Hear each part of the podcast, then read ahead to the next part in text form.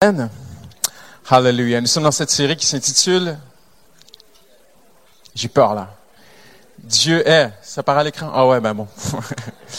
Amen. Et nous avons vu ensemble que Dieu est infini. Je regarde les pasteurs devant, là, voir s'ils si, si, si, si, sont avec moi.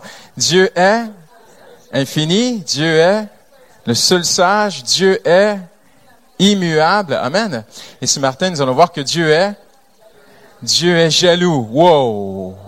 Qu'est-ce que ça veut dire, ça, Dieu est jaloux? Ne vous inquiétez pas, surtout n'ayez pas peur. Vous allez voir, c'est une bonne nouvelle. C'est une très, très bonne nouvelle que notre Dieu est jaloux. Hier, alors que j'étudiais, euh, je, je, je, regardais, j'ai découvert que, en fait, il y a, j'ai enfin trouvé un point commun entre Dieu et les Français. c'est que dans la chanson française, il y a beaucoup d'allusions à la jalousie. Beaucoup de chansons d'amour, et dans les chansons d'amour françaises, beaucoup d'allusions à la jalousie. Eh bien, il y a un rapport, il y a un lien ici, c'est que Dieu nous a créés à son image. Amen. Et comme l'homme a besoin de fidélité, il cherche un amour qui est fidèle, Dieu est jaloux, dans le sens que Dieu cherche une relation avec nous qui est exclusive à lui, entre lui et nous. Notre Dieu est un Dieu jaloux et il cherche cette fidélité. Amen. Hallelujah. Tournons avec, dans la parole de Dieu sans plus tarder dans le livre de la Genèse. Nous allons voir un, un, un événement de puissant, peut-être l'un des événements les plus parlants sur la jalousie de Dieu dans Genèse, le chapitre 22. Et alors que vous tournez, ça me rappelle, il y a de, nombreuses années, alors que nous étions un jeune couple, ma femme et moi, on venait d'acheter une maison, je dirais pas une baraque, mais une maison qui avait besoin de beaucoup de travaux. Et on s'était dit, bon, on prend deux semaines euh, de vacances euh, durant les fêtes de Noël, et puis on s'y met. On a sollicité un ami chrétien qui euh, était euh, maître d'œuvre, ouvrier, tout ça, qui savait faire un peu tout. Et puis il nous a dit, on a tout évalué le chantier ensemble. Il, il m'a dit, Christian, t'inquiète, en deux semaines, on fait tout. Donc à l'étage, salle de bain, on refaisait toute la salle de bain. Au sous-sol, on refaisait tout le sous-sol, on refaisait la cuisine, on refaisait la salle à manger, on ouvrait des murs, on, mettait une baie vitrée, et, là, il y a des gens qui connaissent un petit peu le métier, qui me regardent déjà et disent, ah, c'est déjà mal parti ton histoire. Et puis, on se met au boulot et je me dis, je, je donne 14 jours de ma vie à ce projet, j'oublie tout le reste, je suis en congé de l'église, on va pas à l'église, on, on s'y met complètement et il y a une petite voix dans mon cœur qui me parle et qui me dit, ne m'oublie pas. Combien ont déjà entendu cette voix? Hein? C'est la plus puissante, mais c'est souvent la plus douce. Amen? C'est la plus puissante, mais c'est souvent celle qui parle tout doucement dans notre cœur. Et premier matin, on attaque le chantier. Deuxième matin, on attaque le chantier. Troisième matin, on attaque le chantier. Quatrième matin, le maître d'œuvre ne se présente pas. Et là, on se retrouve, les trois premiers jours, on a tout pété, tout cassé. Euh, c'était, la maison était, euh, c'était une vraie comédie. Euh, on aurait pu faire un film avec notre histoire. Et, et, et, on arrive et on attend, on l'appelle, on l'appelle, il rappelle pas, et puis les heures passent et tout ça, et puis euh, et finalement il m'appelle et dit écoute, il dit j'ai fait une boulette, j'ai pas dit à ma femme que j'avais un chantier durant les fêtes de Noël, elle est pas d'accord, euh, nous sommes partis à la campagne, je reviens dans 14 jours. Et moi qui sais pas taper un clou, j'étais assis, je vous dis, ma femme en est témoin, vous pouvez aller la voir si vous ne me croyez pas, j'étais assis à travers des bouts de bois, à travers des poubelles, à travers des sacs poubelles, il y en avait de partout. Et je me suis assis dans les escaliers, je me suis pris la tête et ma femme est venue, elle dit, mais qu'est-ce qu'on fait? Et je me retourne vers elle, j'ai dit, chérie, c'est Dieu qui fait ça. Elle est là, ma femme. C'est vrai, hein? C'est vrai, hein? J'ai dit, c'est Dieu qui fait ça parce que il est négligé. Notre Dieu est un Dieu jaloux. Amen. Là, vous dites, oh là là, Pasteur Christian, c'est radical ce que tu dis. Mais je suis là pour vous aider. Le Seigneur veut nous aider ce matin. On a besoin de comprendre que parfois dans nos vies, on vit des choses. Parfois, il y a des blocages. Parfois, il y a des silences. Parfois, il y a des murs que c'est Dieu qui met parce qu'il n'est plus le premier. Et j'ai dit à ma femme, en plein chantier, à travers toute la poussière et tout ce qu'il y a, on va sortir la Bible, on va donner une heure de qualité au Seigneur et le Seigneur va mettre sa main.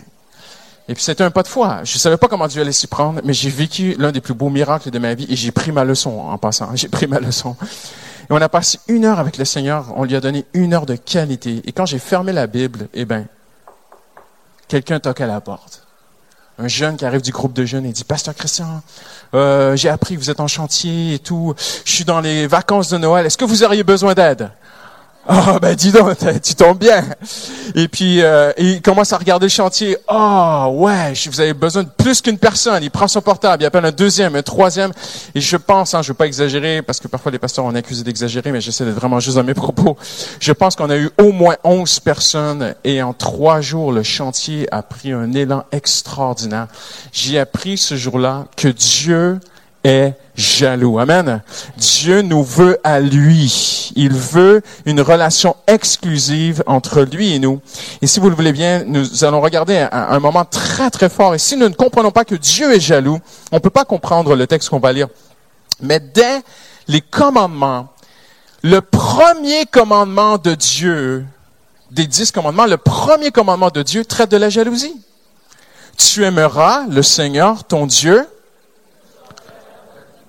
de ton mieux. Non, de tout ton cœur. Et le deuxième commandement traite de la jalousie de Dieu aussi. Tu n'auras pas d'autre Dieu.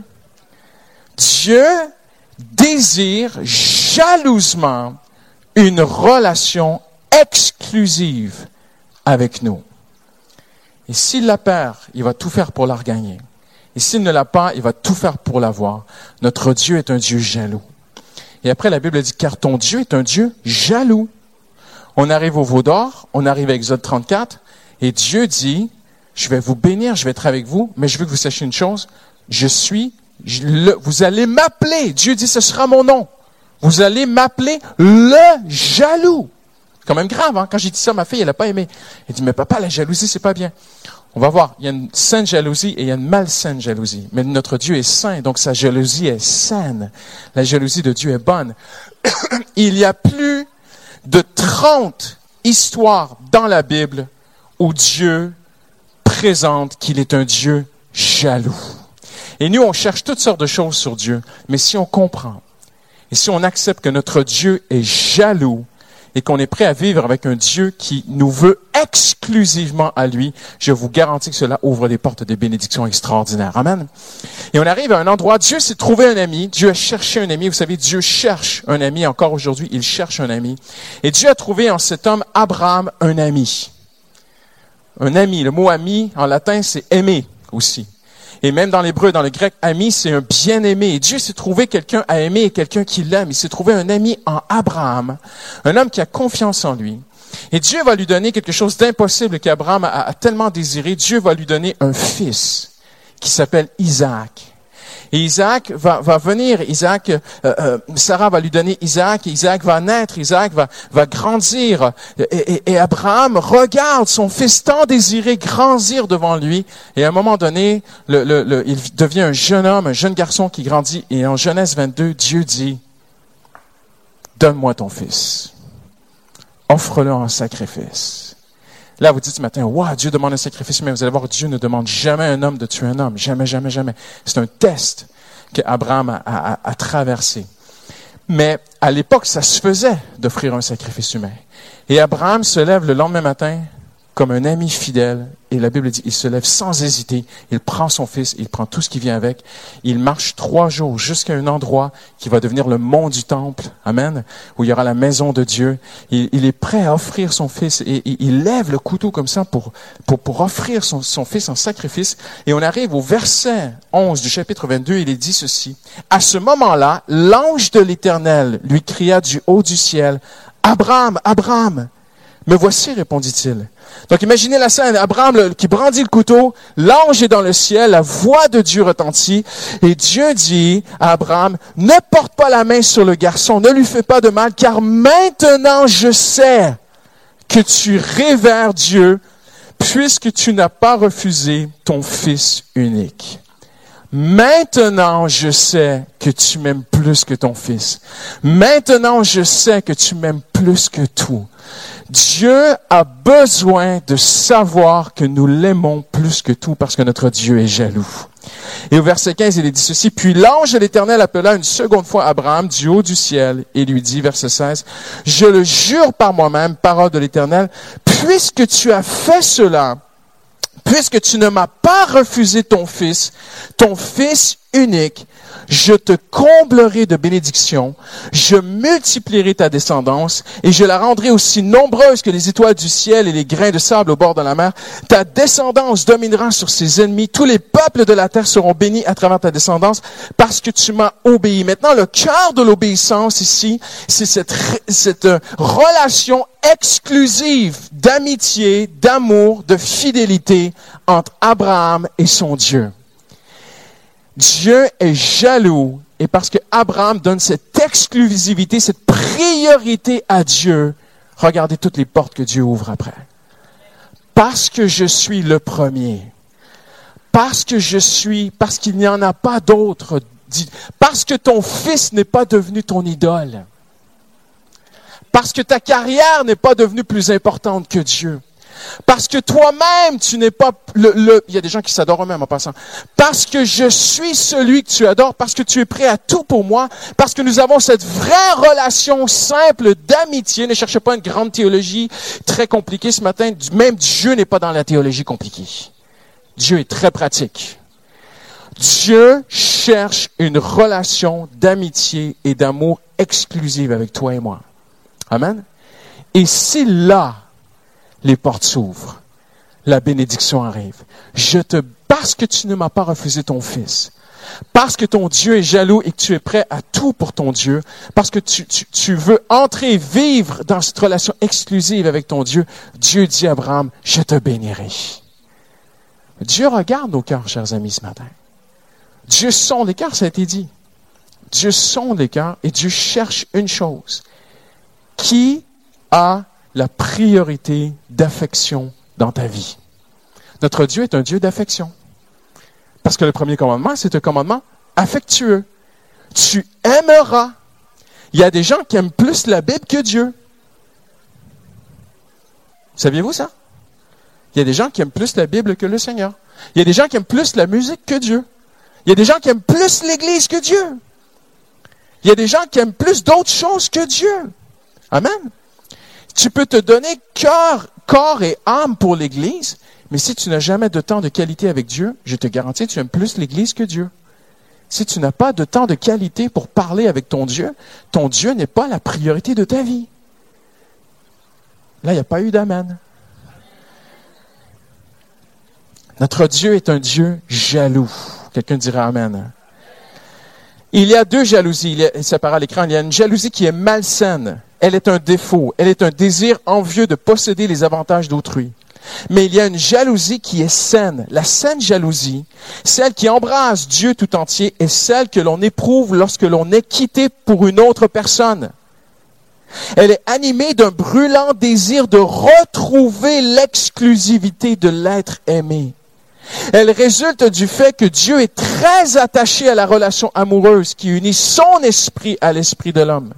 C'est ce que dit l'apôtre Jacques lorsqu'il dit, lorsqu'il s'écrit dans son épître, c'est avec jalousie que Dieu chérit l'esprit qu'il a fait habiter en nous.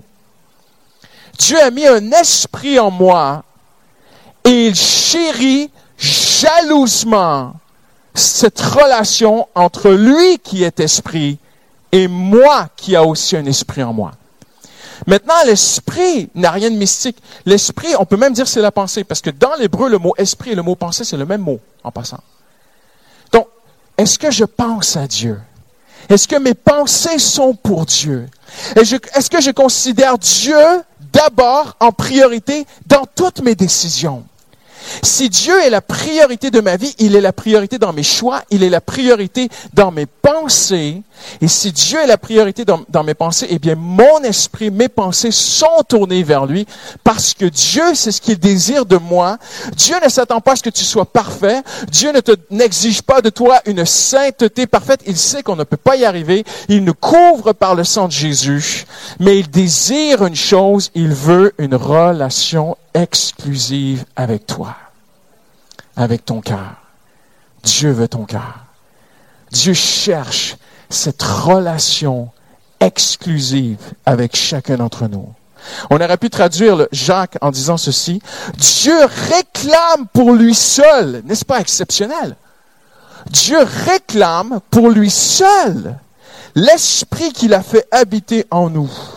L'esprit que Dieu a fait habiter en nous, on aurait pu traduire aussi ainsi, l'esprit que Dieu a fait habiter en nous, désire d'un amour sans partage. Mon cher ami, le Seigneur veut mon cœur pour lui seul, sans partage. Il veut mon affection. Et s'il l'a, toutes les bénédictions de Dieu sont pour nous. Dieu débloque, Dieu ouvre, Dieu aplanit les sentiers, Dieu va se battre, Dieu va agir. Amen. Quelqu'un dit Amen ce matin. Hallelujah. C'est la jalousie de Dieu. Notre Dieu est un Dieu jaloux. Cette jalousie exprime la vive douleur que le Créateur éprouve en perdant sa relation exclusive avec l'homme, qui ne s'intéresse plus à lui, qui se persuade que Dieu n'existe pas ou que Dieu se fabrique, ou, qui se fabrique des idoles visibles. Notre société se fabrique toutes sortes d'idoles visibles. Une voiture, un automobile peut rapidement devenir une idole. Une montre peut être une idole. N'importe quoi peut être une idole. Un, conjoint peut devenir une idole. Moi, j'ai entendu une femme dire à une autre femme, j'ai rencontré un homme au bureau, c'est un Dieu. Il est parfait, c'est un Dieu. Voyez-vous, c'est une idole. Dieu entend. Et Dieu cherche cette relation exclusive avec toute l'humanité, pas que l'Église. Parce que Dieu a mis un esprit dans tous les hommes. Que vous croyez en Dieu ou pas, vous avez un esprit et Dieu est esprit. Que vous croyez en Dieu ou pas, Dieu cherche une relation exclusive avec vous. Que vous croyez que Dieu n'existe pas, peu importe, Dieu cherche quand même une relation exclusive avec vous. Dieu est Dieu. Que vous ayez un autre Dieu, Dieu cherche une relation exclusive d'amour avec nous. Plus la fidélité d'un époux trompé est pure, écoutez bien ceci, plus la fidélité d'un époux trompé est pure, plus sa douleur est profonde. Il est donc impossible de mesurer l'ampleur de la jalousie d'un Dieu trois fois saint. N'est-ce pas incroyable? Un homme fidèle à sa femme, qui l'aime, qui donne tout pour elle, qui donne sa vie, qui, lui-même est fidèle et saint dans sa relation avec elle, il se retourne et sa femme le trompe, cet homme est brisé en morceaux parce que lui-même est tellement fidèle. Alors nous ne pouvons pas imaginer l'impact sur Dieu d'un cœur infidèle, parce que notre Dieu est trois fois saint. Cette jalousie explique le zèle que Dieu déploie pour ramener l'être humain à son amour. Amen. Son silence, écoutez bien ceci. Ça va, certains d'entre vous, vous êtes venus avec une question ce matin. Vous dites, mais pourquoi je suis dans cette situation avec Dieu? Le Seigneur va répondre maintenant. Son silence, sa patience, mais aussi ses secousses les obstacles qu'il place, les ébranlements qu'il permet, sans compter ses bénédictions parfois extravagantes et ses charmes innombrables. Tout ceci fait partie des moyens qu'il utilise pour regagner notre cœur. Hallelujah. Car le Dieu, car l'œuvre de Dieu dans le monde entier ne vise qu'un seul but, nous ramener à son amour. On peut expliquer tout ce qui se passe dans le monde avec une seule chose. Là, vous allez ah, c'est un peu simpliste. On verra aussi qui avait raison. C'est pas si simpliste que ça, mais vous allez voir que Dieu ébranle même les nations. Les nations, les économies. Dieu ébranle tout pour que attirer l'homme à dire Hey, je suis là. Il y a un Dieu qui existe. Et tu peux pas te créer une économie où tout est parfait. Tu peux pas te créer, une sécurité nationale. Tu tu peux pas te créer un monde parfait sans moi. C'est moi qui t'ai créé. J'ai mis un esprit en toi et je désire jalousement une relation avec toi. Personne n'est plus en danger qu'un homme qui a tout sécurisé sa vie autour de lui et qui se dit, tout est bien, je n'ai pas besoin de Dieu. Personne n'est plus fragile que cet homme. Parce que Dieu en un instant peut tout toucher juste pour dire à cet homme, j'ai mis un esprit en toi, je jalouse, je veux une relation avec toi, exclusive, je veux ton cœur. Voyez-vous, Dieu peut toucher à n'importe quoi de ma vie pour me ramener à lui. Ma femme peut vous le témoigner, souvent le Seigneur l'a fait. Il m'a redressé, il m'a ramené, il m'a touché, il m'a frappé, il m'a... Dieu, mais dans son amour, le Seigneur l'a fait. Amen. J'avais pas prévu de dire ça, mais je vais le dire. On parlait, Pasteur Dizier et moi, la semaine dernière plus jeune, j'étais passionné du sport, mais grave, vraiment grave. Et à un moment donné, le Seigneur m'a touché dans mon corps. Sur le plan du sport, ça a brisé toute ma passion sportive. Je ne pouvais plus exercer ma passion. Et c'est là que le Seigneur m'a parlé, m'a dit, c'était devenu plus important que moi. Dieu cherche une seule chose. Là, je vois, il y a des gens qui me regardent. Oh, ça fait mal. Mais Dieu cherche ton cœur. Il veut ton affection. Il veut ton attention. Il veut que tu reviennes à lui. Il veut être ta passion. Quelqu'un dit Amen. Notre Dieu est un Dieu jaloux. Hallelujah. Le Seigneur ne cherche pas ce qu'on vienne à l'église pour calmer notre conscience. Le Seigneur cherche ce qu'on vienne à l'église pour ensemble l'adorer, se tourner vers lui, l'aimer. Il veut notre cœur. Hallelujah. Et si sa fidélité réclame notre fidélité, il sait combien nous en sommes naturellement incapables. Jacques poursuit donc en disant, bien plus grande est la grâce qu'il nous accorde. Et voici la grâce de Dieu. Jésus a donné sa vie. Et là, Dieu, regardez l'histoire. Abraham est prêt à donner son fils en fidélité à Dieu. Et Dieu dit, ne fais pas ça. Et, un bélier à côté un bouc vient, va donner sa vie à la place de l'enfant. Sur le mont qui deviendra le mont du temple de Jérusalem. Comme une annonce qu'un jour Jésus sera le sacrifice agréable pour Dieu. Jésus a versé son sang pour régler, plus que mes fautes, régler le fait que Dieu voit que mon, cœur ne le cherche pas. C'est écrit dans la Bible. Nul ne cherche Dieu. N'est-ce pas vrai? Dieu cherche une relation exclusive avec moi avec tous les hommes, Dieu cherche une relation exclusive, mais l'homme ne cherche pas Dieu. Nul ne cherche Dieu. Alors c'est péché. Justice doit tomber. Jésus donne sa vie à ma place. Regardez à quel point Dieu est tellement jaloux. Il va régler nos péchés plutôt que nous éliminer. Dieu aurait pu faire ça, puis refaire la création. Hein? Mais il désire tellement une relation jalouse, exclusive avec nous, il va donner son Fils unique à la croix pour régler mes péchés, mais non seulement pour ça. Le sang va régler le passé et mes fautes et mon mauvais cœur, mais le Saint-Esprit, le sang, va ouvrir le ciel pour que le Saint-Esprit, l'Esprit de Dieu vienne dans mon cœur et qu'il me donne le cœur que Dieu veut que j'aille. Allô? Ah ah, dites ah ah. C'est ça l'évangile. Et Dieu, n'est-ce pas incroyable? Et regardez les prophètes dans l'Ancien Testament. Qu'est-ce qu'il dit le Seigneur?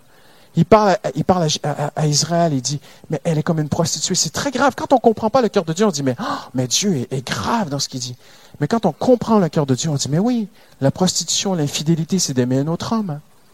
Et d'aimer un autre que Dieu, c'est une infidélité. Et encore aujourd'hui, certains cœurs sont infidèles à Dieu. Et Dieu dit à Israël, je t'aime tellement je vais te donner un cœur qui m'aime. N'est-ce pas incroyable? Tu es tellement précieux pour moi, mais je sais que tu ne m'aimes pas. Je sais que tu aimes les choses matérielles. Je sais que tu, penses plus à tes besoins qu'à moi. Je sais que tu cherches plus à te sortir de tes problèmes. Je sais que tu viens à l'église pour trouver une solution à tes petits problèmes temporaires. Et Dieu dit, c'est rien pour moi régler tous tes problèmes. Ce que je veux, c'est ton cœur. Et si j'ai ton cœur, je t'ouvre toutes les portes. C'est ça que Dieu dit à Abraham. Je te bénirai. Et pas juste te bénirai, je te comblerai de bénédictions si tu m'aimes. C'est ça que Dieu dit. Mais il sait qu'on ne peut même pas l'aimer. Alors Dieu dit, je t'aime tellement et je veux tellement une relation sentimentale exclusive entre toi et moi, je vais envoyer mon Saint-Esprit et mon Saint-Esprit va venir en toi et il va faire que tu m'aimes. C'est ça que les prophètes ont prophétisé cinq à six reprises à travers Ézéchiel, à travers euh, Jérémie, à cinq à six reprises dans la parole de Dieu, Dieu dit, je vais te donner un cœur pour m'aimer. Mais la seule chose que je te demande, ça, ça doit dire, Seigneur, tu as raison. Je n'ai pas ce cœur. Mais toi, tu vas me donner un cœur qui t'aime. Amen. C'est tout ce que Dieu demande. Dieu cherche tellement cette relation exclusive, jalouse avec nous, Dieu ne supporte pas la vue d'un cœur, du cœur de son enfant qui est desséché. Dieu sait que nous ne pouvons pas être heureux autrement que dans sa présence. Dieu peut régler tous les problèmes de ta vie dans les moindres détails. Il peut serrer tous les boulons parfaitement. Tu ne seras pas plus heureux. Ton âme va rester desséchée. Tu as besoin de retrouver une relation exclusive d'affection entre Dieu et toi. C'est tout ce que Dieu cherche. Et après, Dieu bénit la vie d'un homme ou d'une femme. Dieu travaille à retrouver cette relation exclusive où tout est béni par sa main. Dieu est même prêt à tout pour protéger. Pasteur, tu, viens vers le Seigneur, tu dis, j'ai des soucis, j'ai, je suis pris dans ma tête, j'ai des combats dans ma tête, j'ai des soucis qui me prennent la tête, j'ai des griffes qui viennent me griffer l'esprit, j'arrive plus à me sortir des, des soucis de ma vie. Et si tu dis au Seigneur, Seigneur, libère mon esprit que je puisse t'adorer, il va le faire. Mais si tu dis, libère mon esprit que je puisse aller au cinéma, je sais pas s'il va le faire. Ça, je peux pas, je peux pas rien, euh, peux pas endosser ça. Mais si tu dis, Seigneur, libère-moi de mes soucis, parce que je veux t'aimer librement, je te garantis, Dieu va se battre pour protéger cette amitié et cette relation exclusive avec son enfant. Parce que c'est ce que Dieu, Dieu est tellement jaloux, il peut enlever tous les ennemis de ta vie, il, peut, il va se battre pour toi, il va marcher devant toi, il va être ton arrière-garde, il va te guérir le cœur, il va te rebâtir, Dieu peut te ressusciter, Dieu peut faire n'importe quoi parce qu'il a un seul but, il veut retrouver cette relation exclusive avec toi. Il veut revenir dans cette amitié. Il va donner une grâce, il va te soutenir, il va donner une paix dans l'épreuve. Regarde les hommes de Dieu dans l'Ancien Testament, comment Dieu était bon et fidèle envers eux parce que Dieu est jaloux et Dieu veut protéger cette relation. Dieu va se battre il va défendre. Comme un homme défendrait son mariage, Dieu défend son Église. Comme un homme est prêt à donner sa vie pour sa femme, je parle d'un vrai mari, hein? un vrai mari fidèle, hein? pas un gars qui se pousse. Un mari que les brigands rentrent dans la maison, il sort le, le bâton, puis il va donner sa vie pour sa femme et ses enfants. Dieu est comme ça. Dieu va se battre pour toi, mais il veut ton cœur. Je veux ton cœur je veux ton attention. Je ne sais pas comment, si je pourrais vous dire, j'ai l'impression que parfois Dieu veut nous prendre comme ça la tête et dit, regarde-moi. N'est-ce pas? Parce qu'on part dans tous les sens. Ah, on a toutes sortes de soucis. Et Dieu dit, donne-moi, donne-moi ton, donne-moi ton attention, donne-moi ton cœur. Donne-moi ton, intéresse-toi à moi, aime-moi, parce que moi je t'aime. Je suis un Dieu jaloux. Dieu est tellement jaloux qu'il a tout cassé l'Égypte pour libérer les Hébreux. Dieu est jaloux. Quelqu'un dira Amen. Hallelujah. Maintenant, il faut nuancer. Je ne dis pas de devenir des ascètes et des, dans une vie monastique et puis euh, ne plus rien avoir et puis tout à coup, monsieur va voir madame cet après-midi qui, qui arrose ses fleurs. T'arroses plus tes fleurs. Euh, le jardinage, ne peut pas être une passion. Non, non. Dieu apprécie que tu apprécies certaines choses. Amen. On peut avoir certaines passions dans la vie. On peut avoir certains plaisirs dans la vie. Bien sûr, des choses saines. Mais Dieu veut être le premier. Dieu voulait bénir Abraham avec un fils, mais voulait rester le premier. Est-ce que tu es prêt à, le laisser un instant, ton fils, pour moi? Dieu apprécie ta carrière, Dieu apprécie que, que tu avances dans la vie, mais est-ce que tu es prêt à laisser certaines choses de côté pour lui? Est-ce que tu es prêt à dire, Seigneur, je laisse tout comme ça? Oui, Seigneur, parce que je veux te suivre, je veux être avec toi. Et je termine en disant ceci. Dieu est jaloux. Et lorsqu'on s'approche de Dieu, on devient aussi jaloux pour Dieu. Moïse vivait pour Dieu. J'aimerais vous dire ceci ce matin. Il y a des personnes qui luttent avec leur identité. Le Seigneur veut t'inviter à perdre ton identité en devenant jaloux pour Dieu. La plus belle identité dans la Bible, c'est des hommes et des femmes qui étaient jaloux pour Dieu. Tu regardes Élie, qu'est-ce qu'il dit Élie? Il dit, je brûle pour l'Éternel. En hébreu, c'est je suis jaloux. Qu'est-ce que Paul dit aux Corinthiens? Il dit, je vous aime de la jalousie de Dieu. Qu'est-ce que Jean-Baptiste dit? L'épouse est à l'époux. Ces hommes qui vivaient pour que d'autres viennent à Dieu ont perdu leur identité en vivant pour Dieu. Ils se sont mis à brûler avec Dieu. J'aimerais te dire ceci, plus on s'approche de Dieu, plus on brûle comme Dieu pour les intérêts de Dieu et on vit pour la gloire de Dieu. Quelqu'un dira Amen ce matin. Amen. Amen. Je pense que nous avons une identité. Je pense que Dieu respecte notre identité. Je pense que Dieu veut purifier notre identité, nous rendre parfois l'identité qu'on a perdue. Mais je pense que notre identité ne doit pas devenir elle-même une sorte d'idole. Où on se pose trop la question. Vous savez qu'aujourd'hui, on peut faire des tests de personnalité? Hein? Ça existe des, tests de, personnalité. J'en ai fait des tests de personnalité. Il y a des super tests de personnalité. J'ai rien contre les tests de personnalité. Mais quand tu as fait huit tests de personnalité, c'est peut-être que ta personnalité prend trop d'importance dans ta propre vie. Et à un moment donné, quand tu brûles pour Dieu, ta personnalité, moi, il y, a des gens qui m'ont posé parfois des questions que je me posais même pas moi-même. J'avais juste pas le temps de me les poser. Parce que je voulais vivre pour Jésus.